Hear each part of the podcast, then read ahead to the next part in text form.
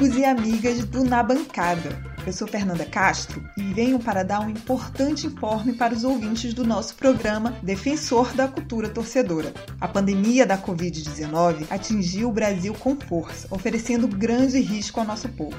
O ponto mais crítico do país é a cidade de São Paulo, onde fica o nosso glorioso estúdio da Central 3. Com a ordem de fechamento dos estabelecimentos comerciais, a Galeria Ouro Fino, que hospeda a Central 3, comunicou que não funcionará até nova ordem do governo do estado. De todo modo, dada a gravidade da situação, o bom senso já pede algumas mudanças no funcionamento do estúdio da nossa central de podcasts e medidas de proteção da saúde dos nossos amigos que trabalham na casa. A decisão do Na Bancada, dessa forma, foi de ajudar a diminuir a carga de trabalho deles, aproveitando a oportunidade para experimentar novos formatos. Com isso, demos início ao nosso canal de YouTube, que terá nesta semana uma transmissão ao vivo. Convidamos todos vocês a seguirem os seguintes passos para não perder os conteúdos do Na Bancada.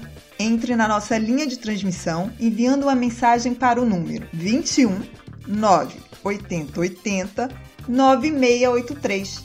Siga o Na Bancada no Twitter, arroba na bancada underline e também acesse nabancada.online barra YouTube. Siga nosso canal, ative as notificações e fique sempre ligado nas atualizações. Esperamos passar um pouco mais de aproximação nesses tempos difíceis, que só serão superados se jogarmos juntos. Lavem bem as mãos, fiquem em casa o máximo que puderem pelos mais vulneráveis.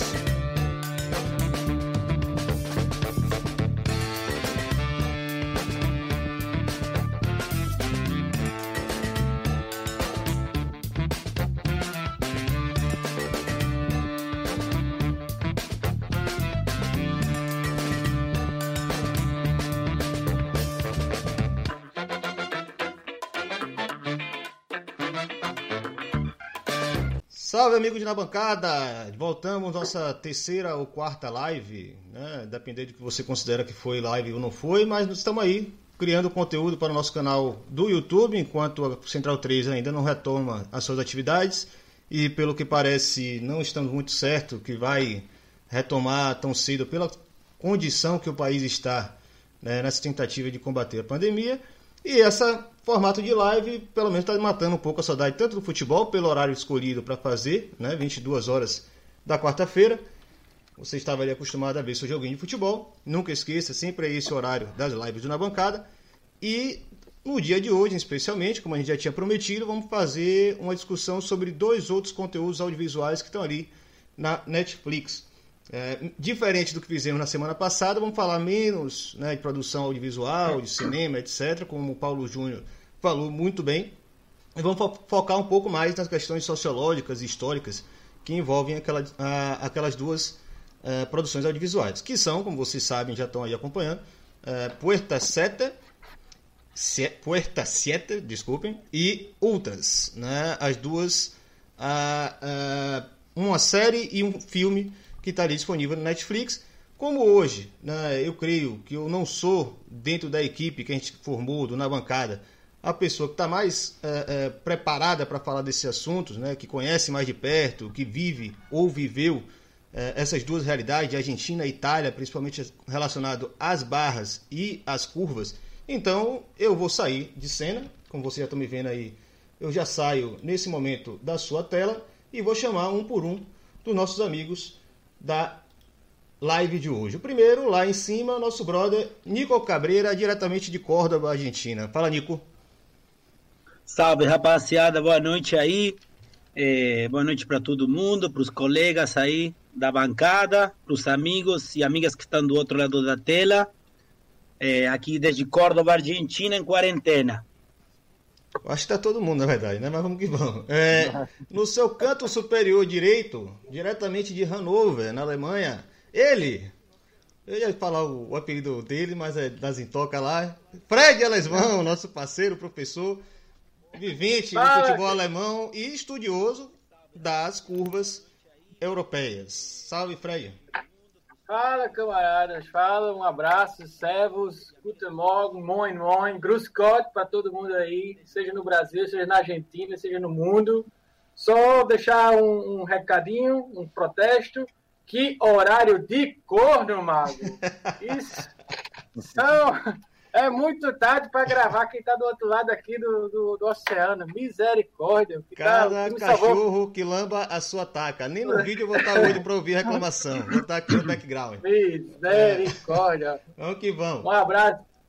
É, linha inferior da, do seu vídeo, no lado esquerdo, ele, Rodrigo Barneski, nosso parceiro palmeirense, vivente do futebol brasileiro e latino-americano, viaja pra cacete e vai aí falar um pouco do seu contato, tanto com as barras do continente quanto os outros também europeus, europeus que, segundo ele, conhece muito bem.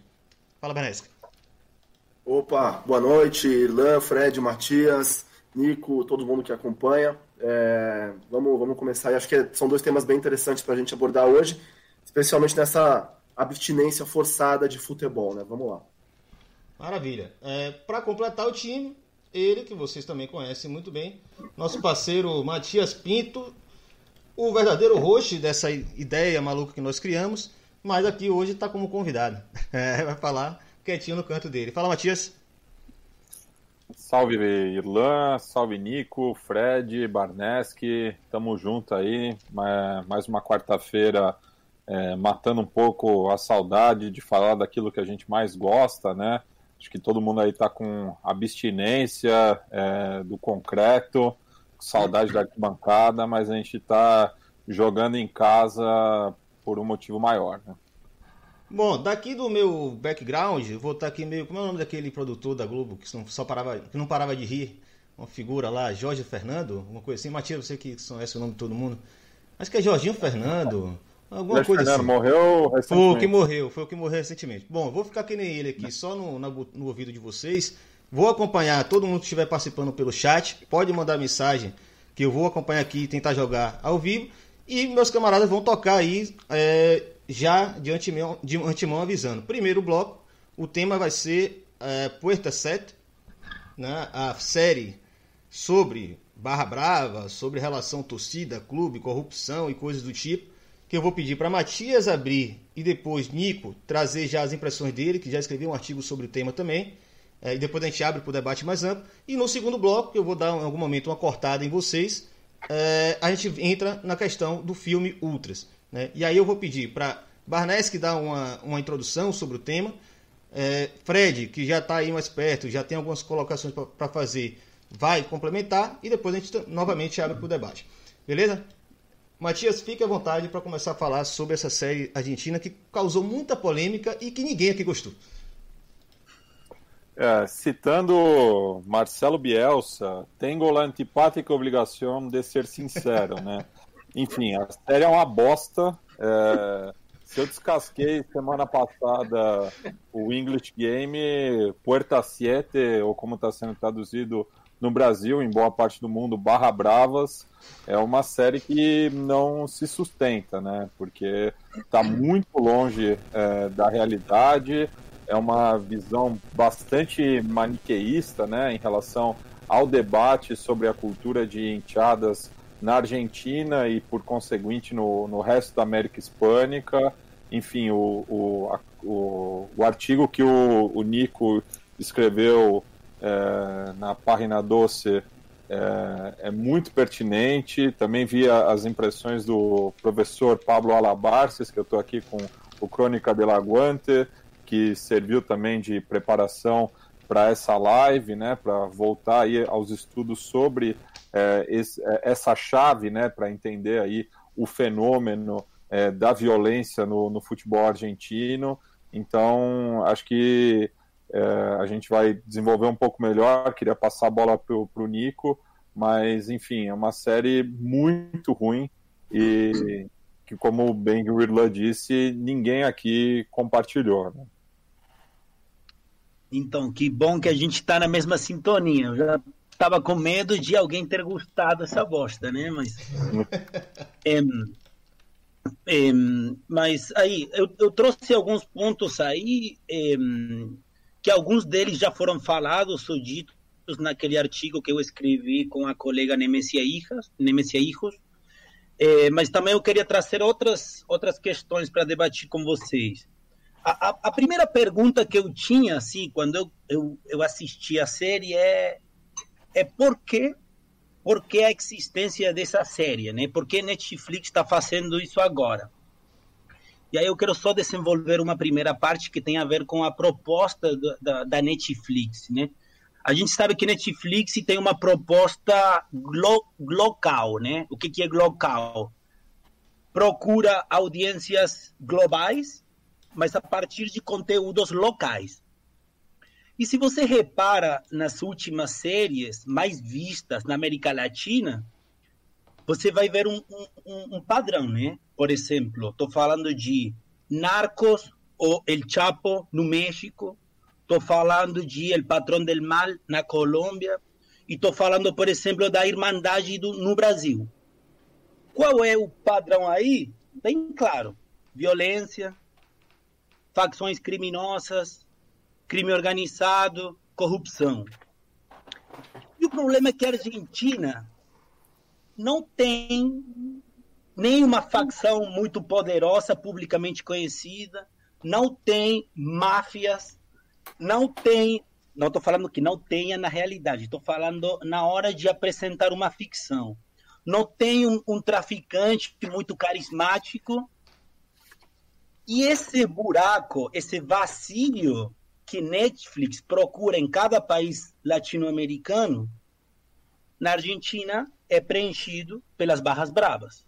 Porque as barras bravas são as nossas máfias, o nosso crime organizado, e aí a gente tem um problema, né? Porque quem conhece uma barra de perto, quem pesquisou, quem foi para um jogo, sabe que uma barra braba não é isso. É outra coisa.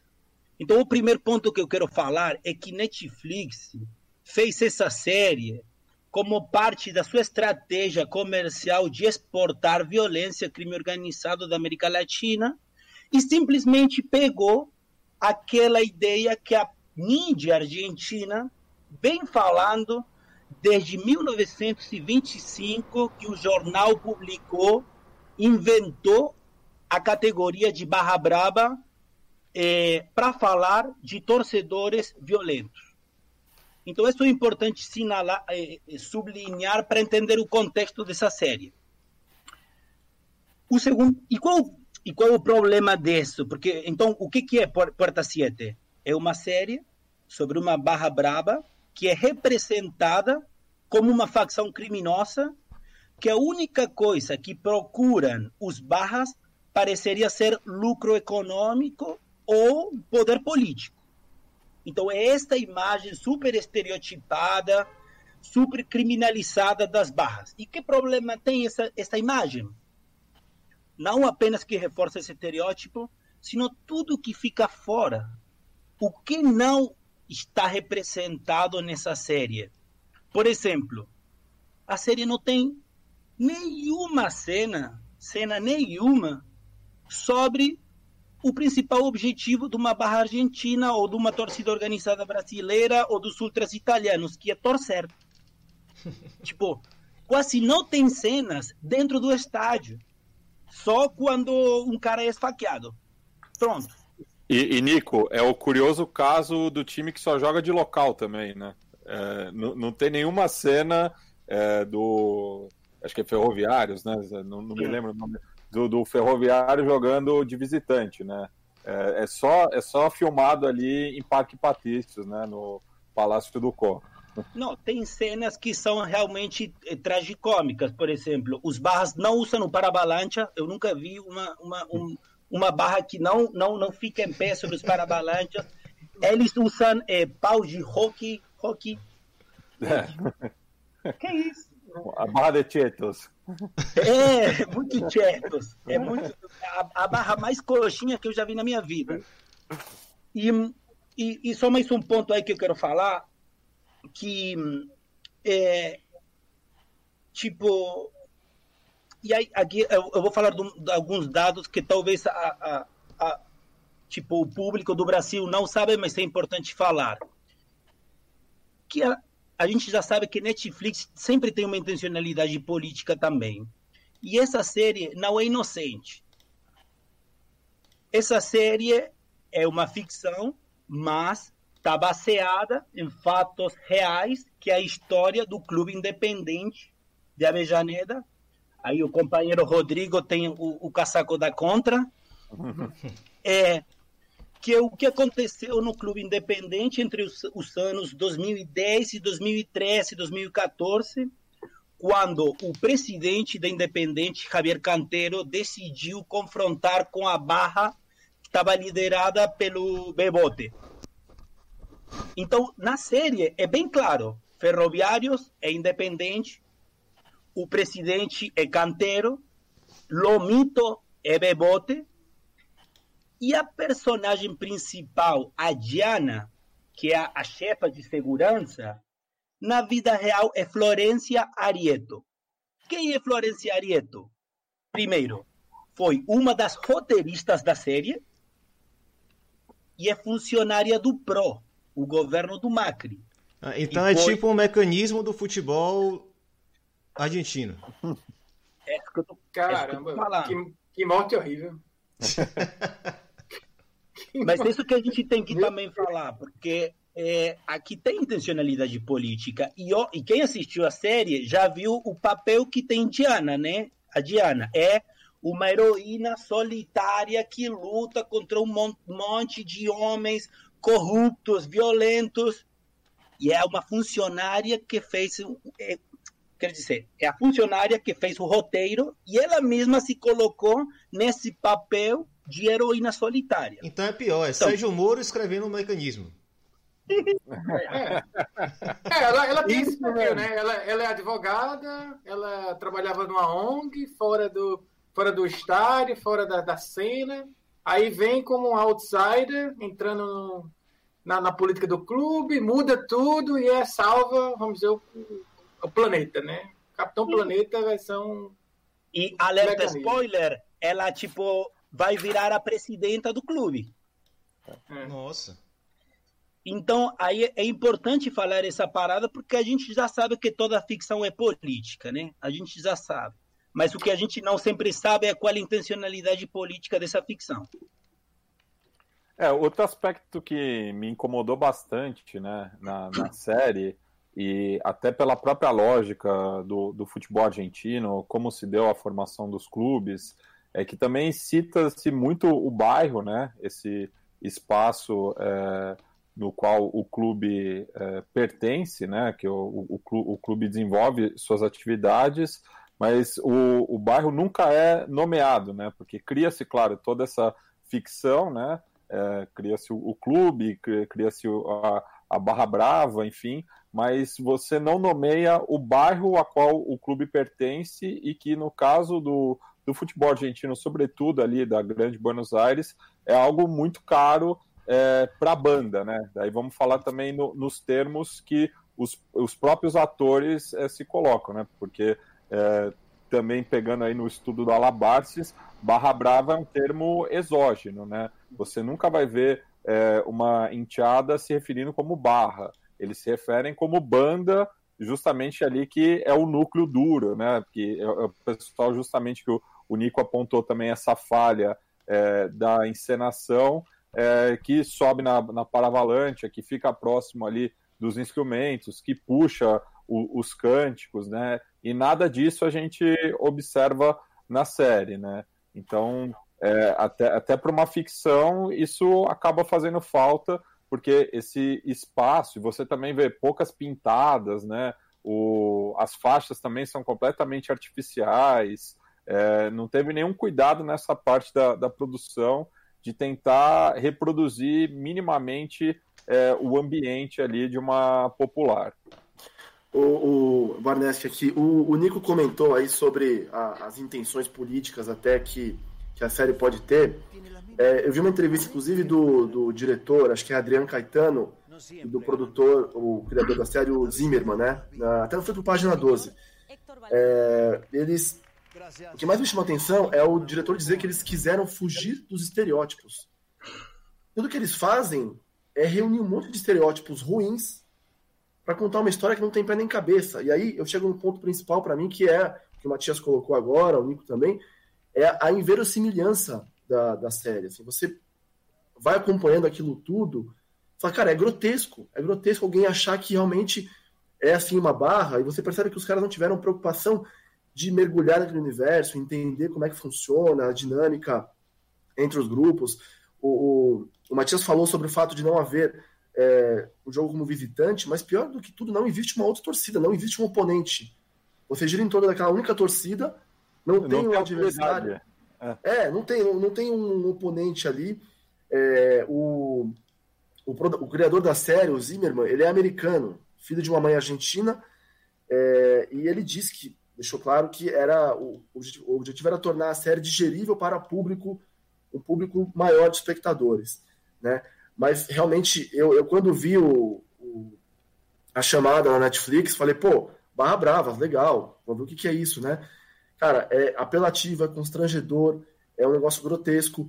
É, o diretor é ruim, os figurinos são ruins, os atores são ruins, os personagens são ruins, né? E o, o Nico falou sobre o, o, o Bebote, né? Que eles buscam comparar o Lomito ao Bebote.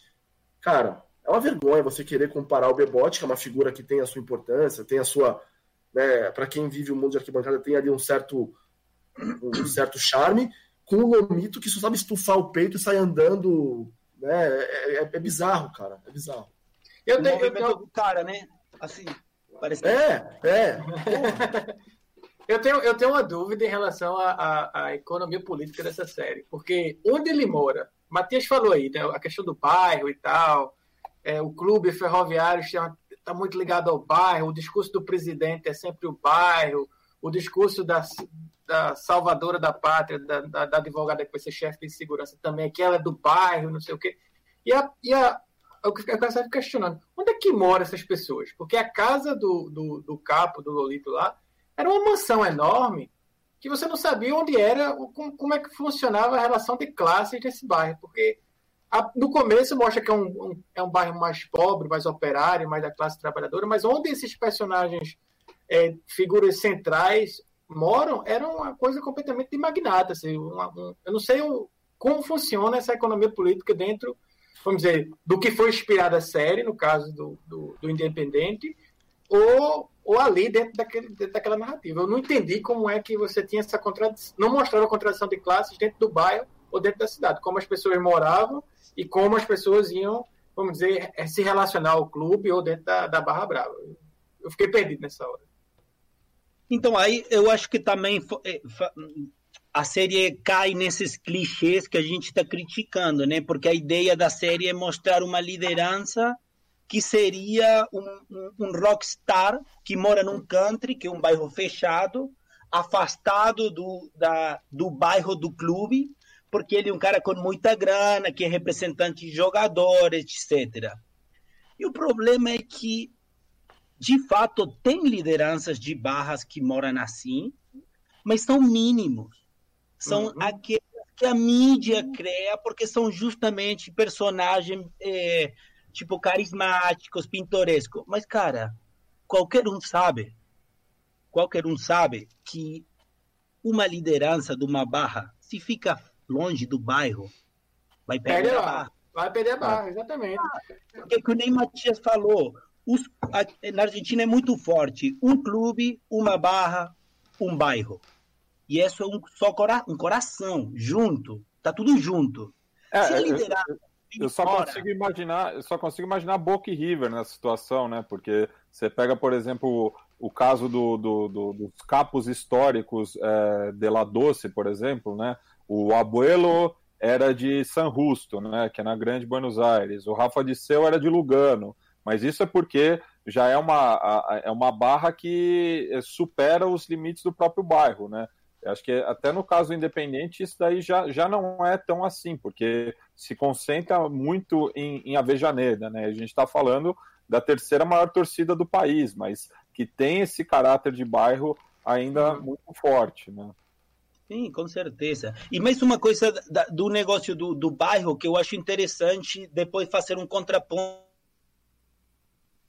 com ultras é, por exemplo, na minha pesquisa com a Barra de Belgrano, era muito claro, muito claro, que as formas de entrar numa barra são principalmente por três vias, que são os amigos dos bairros, o amigo do bairro, a família, geralmente tem um adulto homem, pode ser tio, pode ser pai, pode ser primo, e hum, vizinhos, amigos e família. Isso fica muito claro em Ultras. Em Ultras essa parada está. Tipo, o irmão de, o amigo do... Na série do, do Puerta 7, que na Argentina é um coração que explica muita coisa da Barra, não aparece. Aparece o bairro um pouquinho, mas ninguém é familiar de ninguém, ninguém é amigo de ninguém, porque simplesmente são todos mafiosos que o único interesse que tem é lucrar. E uma Barra não é isso. E, e daí tem a, a, a, Você pega a personagem do Marito, né? E aqui, claro, é, já, já adianto que vão vir spoilers, né? Porque a gente está discutindo a, a, a ah, como um todo, né? É, mas o, o Marito, por exemplo, tem uma ascensão meteórica dentro, dentro da barra, né? Ele passa de ninguém, um cara que nunca tinha pisado no estádio, para a primeira linha, né? Assim, é algo também surreal dentro da, dessa lógica hierárquica é, das barras bravas. Pessoal, aproveitando... e, e só um outro, só um outro complemento aqui também, é, que falaram da, da, atuação, eu fiquei é, especialmente é, frustrado com o Esteban Lamonte, né, que faz ali o, o Fabiano, né, que também né, nesse paralelo com a Barra do Independente seria o, o Loquígio, né, que é, é, é ali o, o, braço direito do, do Capo, porque ele está muito bem num, num filme que chama ele Cinco de Tajeres, que trata do, do, do, futebol de ascenso, né? no caso o de Remédios de Escalada, que é uma equipe ali próxima de Lanús, é, um dos fundadores do profissionalismo na Argentina. É um filme e ele trata de um, de um jogador aí que está encerrando a carreira, um papel muito bom, numa boa produção sobre futebol argentino. É, e nesse filme, nessa série do, do Puerta Siete, ele também é, afundou com o resto do elenco. Beleza. Pessoal, só para não deixar de fazer aquilo que a gente prometeu, né? De dar uma olhada quem tá mandando a mensagem. Gabriel Araújo mandou um abraço, né? Gabriel Araújo falou aqui: Boa noite, rapaziada. Ansioso pelo episódio do Barra Bravas e Ultra. Apaixonado pelas barras da América, em especial a GDA, a Guerreiro do Almirante do, Vasco, do, do Clube de Regata Vasco da Gama. Segundo ele, a barra mais louca. É, e o nosso brother Diogo Leal entrou aqui para Nico reforçar a referência do texto que você comentou, né, a, a, a Porta 7, e Matias falar de novo do livro. Né? Vão na sequência aí se fazem isso. É, eu mais cedo mandei pessoal o link da, da, trans, da transmissão e achei que os comentários antigos ficariam disponíveis. O YouTube me sacaneou e apagou né, alguns, alguns comentários que tinham antes. Infelizmente, me desculpe quem mandou antes, não vai ficar, vai ficar sem resposta dessa vez. Mas é isso. É, Nico falar do texto e falar com quem fez, o que tem mais aquele elemento dentro daquele artigo, e Matias apresentar melhor aí o livro do professor Pablo Alabaces. É, a referência do, do artigo, onde achar? Ou sobre é, o artigo? O nome dele, o que, que tá, tem lá? É, o nome é, eu tinha aqui, foi publicado em, no, no jornal argentino que se chama Página 12, Página 12, llama Lo que abre y cierra Puerta 7, barras, violência e espetáculo. Mas se alguém quiser também, eh, a gente pode depois compartilhar por fora bibliografia, textos, livros, artigos. Tem um monte de pesquisadores e, e, e material sobre o, o, tema de barras argentinas. E, e, novamente aqui referendando, né, é, o, é o, uma obra fundadora aí do, do desse estudo, que é Crônicas de la Guante, é, do Pablo Alabarces. Eu estou aqui em mãos com a segunda edição, que foi publicada no começo da década. Né? O, o Mostra direitinho na tela aí, Matias. O livro original é, é, da metade da década passada. É, e é uma obra, claro, leva o nome do, do professor Pablo Alabarces, mas é o esforço de diversos orientandos dele também, que ele cita nominalmente, cada um com, com a sua especialidade né, em relação a, a, esse tema que é tão complexo. Né? Então, ele trata aqui é, da, do, dos primeiros casos de, de, violência no futebol argentino, tra, trabalha com a terminologia, é, também com o papel da imprensa, enfim, uma obra bastante completa aí. É, imagino que, que deva ser fácil de encontrar em PDF e tudo. Tá, é... tá sim. É, dá para falar mais, mais um ponto ou a gente passa para outro assunto? Não, não, manda. Não, depois eu, queria... eu, quero ouvir mais aí a, um encerramento aí sobre as últimas impressões e o que, na verdade, vocês esperavam sobre é, contendo dentro, no, dentro de uma série que fosse no minimamente honesta sobre esse universo que, é, que tanto nos, nos interessa das bandas argentinas. Não, eu, tenho uma pergunta, eu tenho uma pergunta para o Nico, para já ele emendar né, nessa última observação dele aí sobre a série. É, porque no começo, no, na introdução, ele falou sobre essa, esse projeto do Netflix de ser local e global ao mesmo tempo. E uma coisa que também está ocorrendo aqui na Alemanha e tem uma série também nessa mesma pegada, do local com o global, que foi lançada recentemente na Netflix, chamada Dogs of Berlin. Não sei se vocês viram algum Ah, eu assisti. Pronto. E é a mesma pegada, é o estereótipo do imigrante turco de Berlim, que é mafioso, que vai usar o futebol como uma ponte para ganhar dinheiro. É a mesma. A, pra, praticamente um, um copy-paste do que aconteceu com Porta 7. A minha dúvida, e eu queria que você comentasse nessa sua explanação aí, é qual o projeto político disso? Porque isso está ocorrendo aqui também, do outro lado do, do, é, do Atlântico. Mas é o mesmo projeto de você colocar esses mesmos problemas e, e reforçando os piores clichês racistas da comunidade teuto é, é, turca, teuto-curda que existem nas grandes cidades alemãs. E repete o mesmo projeto. Eu queria saber qual é o, objetivo geopolítico do Netflix em cima disso, porque é a mesma coisa.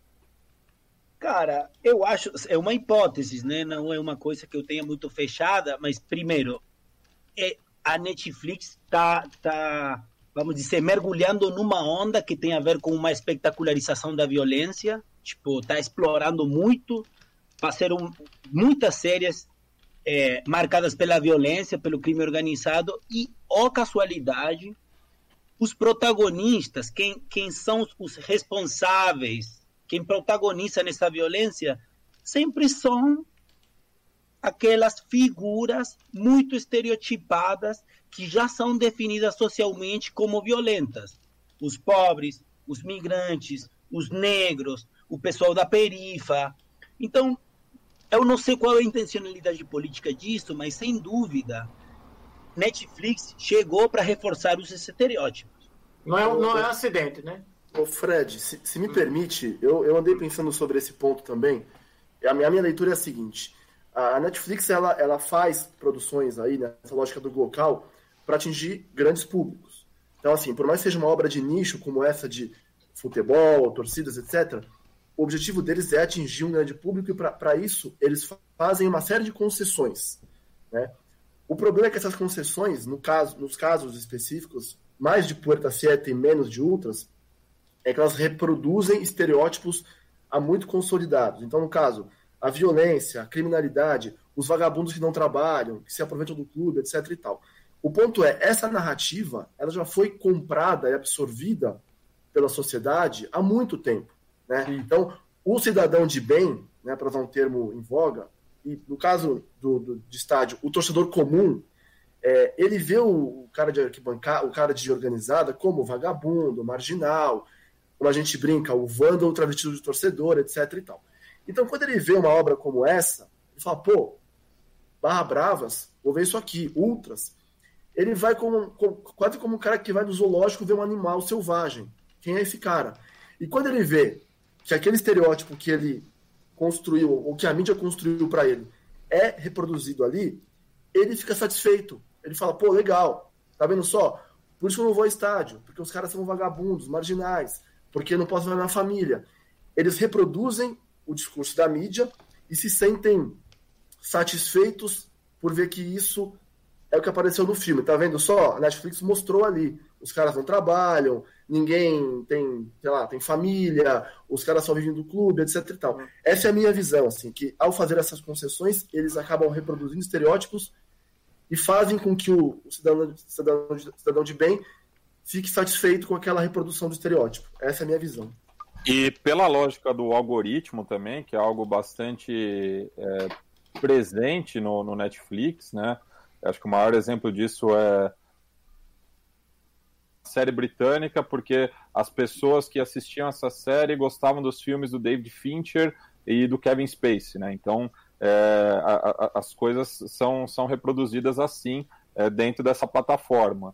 É, e no caso argentino, a gente não pode ignorar também o sucesso da série El Marginal, e que nesse aspecto junta tanto a questão da violência dentro de um, de um presídio argentino, com diversas referências ao, ao futebol, sobretudo dos clubes do, do ascenso, né? É, então o pessoal, por exemplo, vibrava de ver uma camisa do Temperley que um detento estava usando e isso era viralizado é, nas redes sociais e gerava um barulho, inclusive fazem ali um picado, né, na, um, um, jogo, uma pelada é, no pátio do, do, da casa de detenção e um time tem o Flaco Schiavi e no outro o Rodrigo Moura, então é uma espécie de é, super clássico carcereiro, assim. Sim, eu acho que isso, isso que você que falo tanto o Rodrigo quanto o Matias do algoritmo, que é mais ou menos te oferecer o que você quer achar, né? Tipo, tu vai no Netflix para reforçar aquilo que você já sabe. Então aí rola essa satisfação, rola essa reprodução de, estereo, de estereótipos e aí fica difícil. Eu queria fechar só com dois pontos de eu falei que a série para mim é ruim, mas necessária, no sentido que que pode servir para discutir temas que a gente tem que discutir.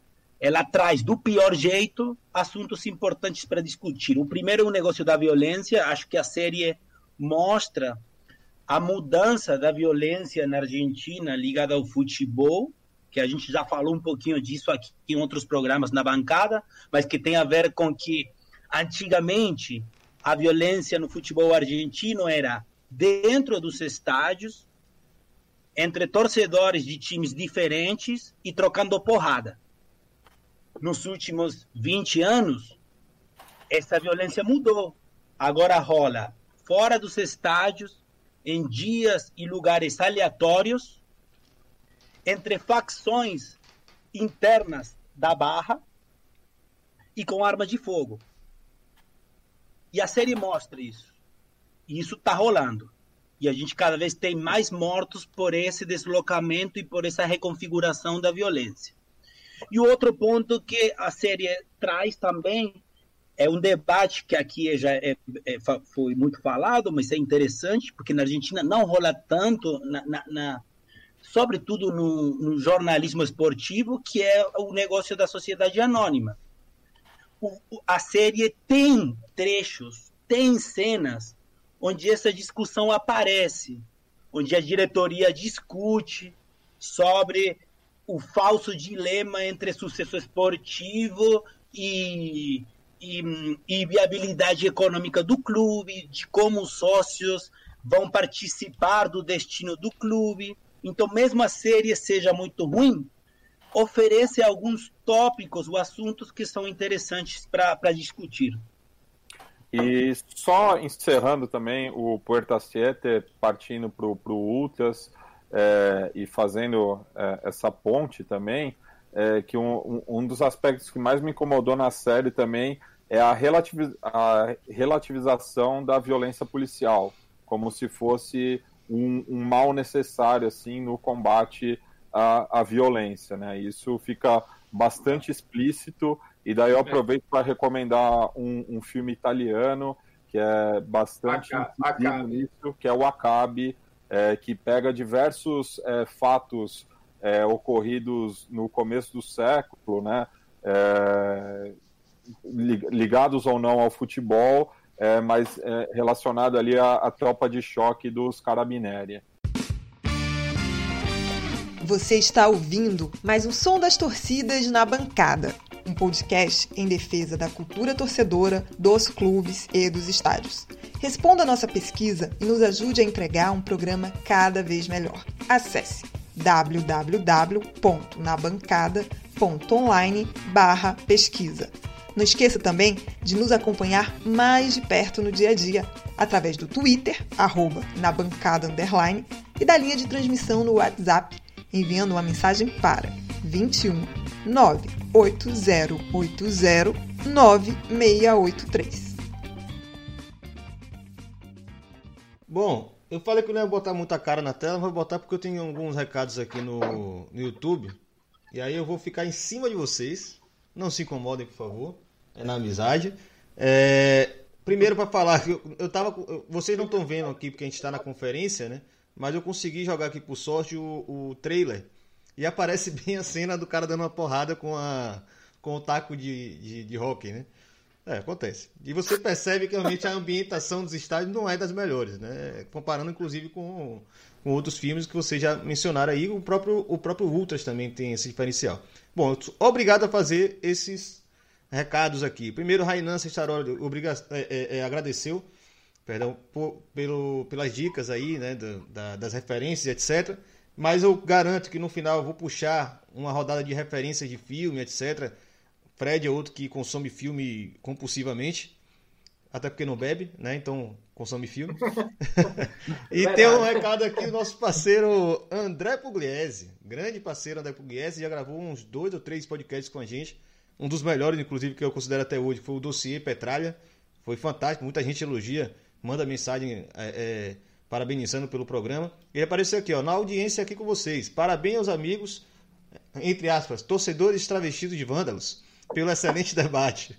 Não há na mídia tradicional espaço e qualidade para tratar com franqueza sobre torcidas organizadas. Estamos aqui para isso, o senhor sabe disso muito bem. Obrigado pelo recado. Uh, Léo Nakamura. Boa noite, rapaziada. Parabéns pela live de hoje e pelo podcast. Na Bancada é um programa ímpar na mídia alternativa brasileira. É muito difícil encontrar conteúdo de qualidade com essa temática. Parabéns a vocês, parabéns para todos nós. É, e ele falou aqui: fui um assíduo leitor do blog Força Palestra do Barnesk. Olha aí, Barnesk. Vou até tirar minha cara de novo aqui, porque tá falando de vocês também. É, e que é muito bom, é uma, uma grata surpresa encontrá-lo na bancada. Na verdade, Barnesk já é do na bancada há muito tempo, ele só não sabia disso. É, o projeto de escrever livros sobre arquibancada segue de pé? Que ele perguntou aqui, depois você fala. Agora, aproveitar que você vai, vai puxar o papo agora, você fala disso. É Léo, membro da Porcos Alviverde. É, Matias Salit, o xará do nosso parceiro daqui do Na Bancada, ele falou, pediu para indicar a produção argentina que vale a pena no Netflix. Eu prefiro focar em futebol, né? Mas tudo bem. Se quiserem aí no final também rodar falar que na Argentina tem coisa boa. E ele, ele falou que é para desintoxicar do Porta 7. É, Diogo Leal falou que o Rodrigo está certíssimo na questão das concessões da série. Isso é fundamental para a Netflix, porque ela trabalha com formato de cauda longa, que a grosso modo é o oposto do blockbuster. Diogo Leal, nosso parceiro do Cinefoot. É, aí ele, ele continua, né? São muitas produções para um público muito direcionado. Por conta disso, apostar nos estereótipos que o senso comum admite como verdade garante uma boa audiência. Esse debate entrou também né, na, no, na live passada com o Paulo Júnior. Ele falou muito bem isso. Filme de futebol, em geral, é para gente que não gosta de futebol. É, e aí ele e fala... só aproveitando o, o, o, só aproveitando aí a, a, presença do, do Leal, de que o, a série audiovisual do Som das Torcidas está disponível na plataforma do Dazon também, em parceria aí com, com o Cinefute, é, o que no, muitos no, nos honra, né? é, pensando também aí no, no pessoal que está no isolamento social, é, querendo é, consumir produtos ligados ao futebol, então confere lá. E o Matheus Bosco, que é um dos diretores do Los Visitantes, que foram nossos entrevistados na 31ª edição é, do, do Na Bancada, também me falou que o, o, o documentário está disponível também é, gratuitamente aí durante esse período de quarentena. É, eles também, se não me engano, venceram a, a edição passada do Cinefute aqui em São Paulo. É, então, com, fica aí uma dica, pelo menos é, essa daí trata aí de não só das enteadas argentinas, mas de outros países que vieram para o Brasil é, durante a temporada 2018 é, em jogos válidos pelas competições continentais. Maravilha. É, já para a gente adiantar, já temos aqui um bom tempo de live, a gente ainda tem esse tema inteiro para falar de ultras. Eu acho que inclusive enseja é, debates até mais avançados do que a gente tinha para falar sobre Barra Bravas. É, Anderson Santos estava aqui também, mandou, colocou o nome das, das referências no chat da transmissão. Então, se você está assistindo depois, vai lá no chat da transmissão e tem aqui as referências. Ele conseguiu achar os nomes é, completos dos artigos, tanto de Nico quanto do livro de Pablo Alabartes, nosso parceiro Anderson Santos, também aqui muito comum na, na bancada. Por fim, Maíra, Maíra Vidrich falou que das, das argentinas eu gostei só da Teves. O El Marginal é da horinha, mas nada demais. É, sigamos. Quem vai começar a questão do Ultras é nosso brother Rodrigo Barnesca, né? Manda ver, Barnesca. Vamos lá. É, primeiro, respondendo a pergunta que, que me foi feita. Sim, o projeto do livro está em andamento agora. Foi atrapalhado por esse confinamento social. Aí, com dois filhos em casa, fica um pouco mais complicado, mas está tá em andamento. É, sobre Ultras agora. A gente detonou aqui o Porta 7, porque é o que merece. O Ultras ele tem uma série de problemas, não é um grande filme, mas não é de todo ruim. Né? Eu, eu, eu enxerguei uma série de elementos positivos ali. O principal deles, a meu ver, é a questão da verossimilhança. Ele, é, ele traz uma série de elementos ali de arquibancada que você vê o filme e fala, pô, isso aí acontece mesmo, é assim.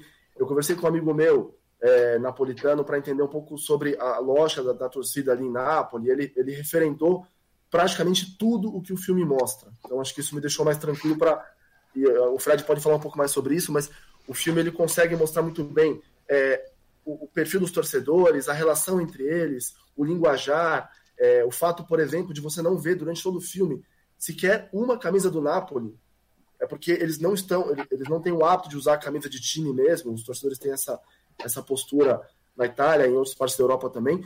Então o filme ele acaba ganhando pontos na minha visão por ter mais verossimilhança. Né? A gente sempre percebe que é difícil filmar futebol, é muito raro um filme que tenha cenas de futebol boas, quanto mais de arquibancada. Eu sempre comparo com um filme é, brasileiro que eu até gosto, que é aquele Casamento de Romeu e Julieta, de 2004, do Bruno Barreto, sobre Palmeiras e Corinthians, que é até engraçado, tem bons personagens, mas quando vai para arquibancada é constrangedor. Ele mostra torcidas entrando juntas no estádio, no portão principal do Paquembu, mostra um palmeirense chamando um corintiano de urubu, é, coisas constrangedoras. É, acontece isso. Ah, ele vai se referir a um corintiano e falar urubu em vez de gambá. Com todo respeito, mas enfim, é assim que, que as torcidas se chamam. É, o, o, Ultras, ele tem uma certa superficialidade, ele também reproduz estereótipos, ele mostra ali gente que não trabalha, que se aproveita do clube, etc e tal, mas ele, na minha visão, consegue capturar muito bem a atmosfera que existe entre grupos de torcedores. E ali são três grupos, basicamente. Tem um grupo da velha guarda, né, que tem o, o Sandro Moicano, o, o Macintosh, o, o Bará, né? Tem o grupo é, da geração que está tomando poder agora, que são os caras que querem ser mais ousados e tal. E tem um terceiro grupo que seria o que eu chamei de caixa baixa ali, fazendo referência ao, ao Cidade de Deus. Os caras eu estão... pensei a mesma coisa. Eu pensei a mesma é, coisa. É, Matheus, Matheus comentou isso comigo. Ah, o pessoal da caixa baixa. Cara, eu, eu vi o filme e falei, pô, é, é o caixa baixa do Cidade de Deus. Eles estão olhando ali, pô, o Zé Pequeno, não sei o quê, como é que eu vou entrar nessa história toda? E é engraçado. E o filme merda. Oi? E só fazem merda. Só fazem merda. É, na bandeira, enfim. Não tem, né, Mago? Não tem um departamento que vai dar merda na caixa baixa. eu, tenho, eu, eu, eu tenho alguns ecos ali do, do Hooligans, né? O Green Street Hooligans, o filme de 2005, que eu gosto, é um filme que consegue mostrar cenas de arquibancada legais e tal. Agora, o que me incomoda no, no Ultras tem pouquíssimas cenas de arquibancada. A rigor tem uma. Logo no começo, quando os caras vão lá e jogam uma bomba na torcida do Brescia, que é uma torcida rival do Napoli. Acho que até nisso eles foram. É, enfim, foi uma boa sacada, mas não mostra. E, e quem não é rival do Napoli também, né? É, também tem isso. É, mas é que o Brescia é uma realidade forte lá.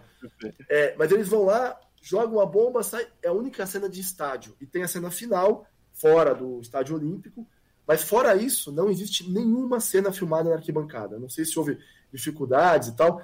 Até boa parte da cena foi filmada fora de Nápoles, porque os, os produtores tinham medo até, dado que os ultras napolitanos não gostaram da produção, acharam que ela reforça estereótipos, que ela traz uma visão pejorativa dos ultras, etc. e tal. Então eles acabaram fugindo para é, locações mais inóspitas. É, e, e, também me incomoda profundamente o fato de não haver uma outra torcida. Né? O Hooligans, que é esse filme de 2005, ele tem lá a torcida do West Ham, tem do Millwall, tem do United e tem do, do Chelsea no começo. Do Birmingham. Pois é, e, e, o Ultras, quem vê fala, pô, só tem os caras do Napoli. Né? Não tem mais ninguém ali, os caras não têm uma rivalidade. Quer dizer, tem, mas não aparece o outro, não aparece o oponente. Então é, fica uma coisa. o Roma, né? É, é o tempo todo. É a capital. É. é. Brutiamo la Capitale, Odiamo la Capitale e tal. Até uma outra coisa que, que eu conversei ali com, com esse meu amigo, as músicas são também fiéis ao que acontece na arquibancada, com uma outra é, a, a, cena, a cena do começo ali tocando Rigueira é de arrepiar, assim. Se sim, sim. Só aquilo já, já valeria, no, no caso não o ingresso, né, mas valeria o, o tempo gasto. Aí que tá, tem, tem boas cenas, e, e só para fazer um paralelo com o que o Nico falou sobre o, o Puerta 7, que ele não, não faz essa vinculação familiar ou de amizade, é, o Ultras consegue fazer muito bem isso. E eu queria ressaltar uma cena em específico, que é o seguinte: todos nós aqui que vamos ao estádio, quando a gente pensa nos nosso, nossos círculos de amizade, os círculos de amizade mais fortes são aqueles ligados ao futebol. Né? Então você vai ter um grupo de amigos da torcida, que vai no bar, que vai viajar, do clube, etc. e tal. São amizades forjadas na arquibancada, nos melhores e piores momentos da vida. É, você vive momentos intensos demais e cria laços de amizade para a vida toda, né? Duradouros, intensos, etc. E a cena que eu mais gosto do filme é a cena em que o, o Moicano está com os amigos ali numa praia, no Golfo de Nápoles, no, no Rochedo ali, e ele sobe e os amigos vêm ali, pô, vamos fazer alguma coisa hoje à noite? Ele fala, hoje não dá, eu vou sair, tem um encontro. Aí tá tocando ao fundo é, Te voglio bene do Lucio Dalla. E aí os amigos começam, Te voglio bene. Aí o Moicano entra na história também e vira uma cena de uma irmandade, uma camaradagem, que é exatamente o que acontece entre torcedores. Né? Eu até vendo aquela cena, me lembrou quando a gente era moleque no colégio, e vinha os amigos lá falar, tá namorando, tá namorando. É a mesma coisa. Ele é um bando de marmanjo de 50 anos, os caras mal acabados, detonados, com a vida destruída, mas estão lá, tomando uma cerveja, comendo alguma coisa na praia, e tem esse laço de camaradagem para a vida toda. Então acho que o filme é muito hábil ao capturar essa atmosfera de irmandade, de camaradagem entre torcedores que vivem pelo seu time. Fred Lisbon, fica à vontade. É, assim, já que a gente cornetou bastante, eu vou tentar defender o que, o que é digno desse filme, né? É, eu, eu lembro e anotei quatro coisas que eu acho que devem ser defendidas nesse, nesse filme. Primeiro é a, a, a cinematografia do, do, do, Francisco Letteri, o, o, diretor, porque todas as cenas é, é, de Nápoles é, é mostrado de forma digna, entendeu? Inclusive, o, o, o, a trilha sonora que foi feita por Liberato, é um, é um artista local. E que teve todo esse, esse, esse, esse cuidado de mostrar a cultura napolitana. A, a, a comida, a, as ruas, as cenas é, de cima. Você, você tem um respeito pela cidade, que é, que é importantíssimo na cultura ultra. A ideia do, do campanilismo, né? o orgulho da sua cidade, acima de qualquer coisa. E, então, acho que nesse ponto é uma coisa que deve ser é, é, defendida. A questão dos sinalizadores, os takes aéreos e tal, as cenas, eu, eu, isso eu, defendo. O design de produção, eu achei importantíssimo nesse filme.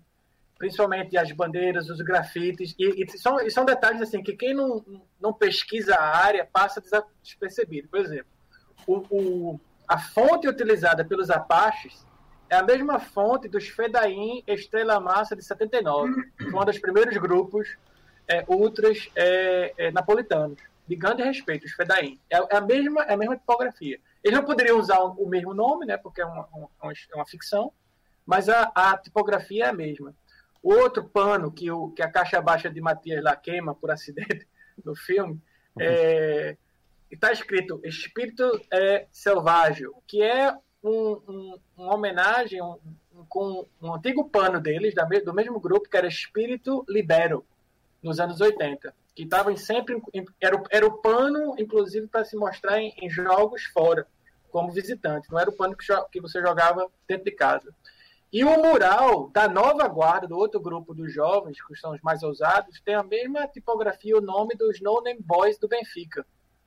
É o, mesmo, é, o mesmo, é o mesmo referência. Então, o cara que não pesquisa passa meio que é, despercebido. Por exemplo, a, velha guarda usa uma, uma, um tipo de, de indumentária e de, de roupa completamente diferente da velha guarda. E assim por diante. Então, isso, isso é um design de produção que eu acho que é, tem que ser enfatizado porque faz parte, vamos dizer, da cultura ultra.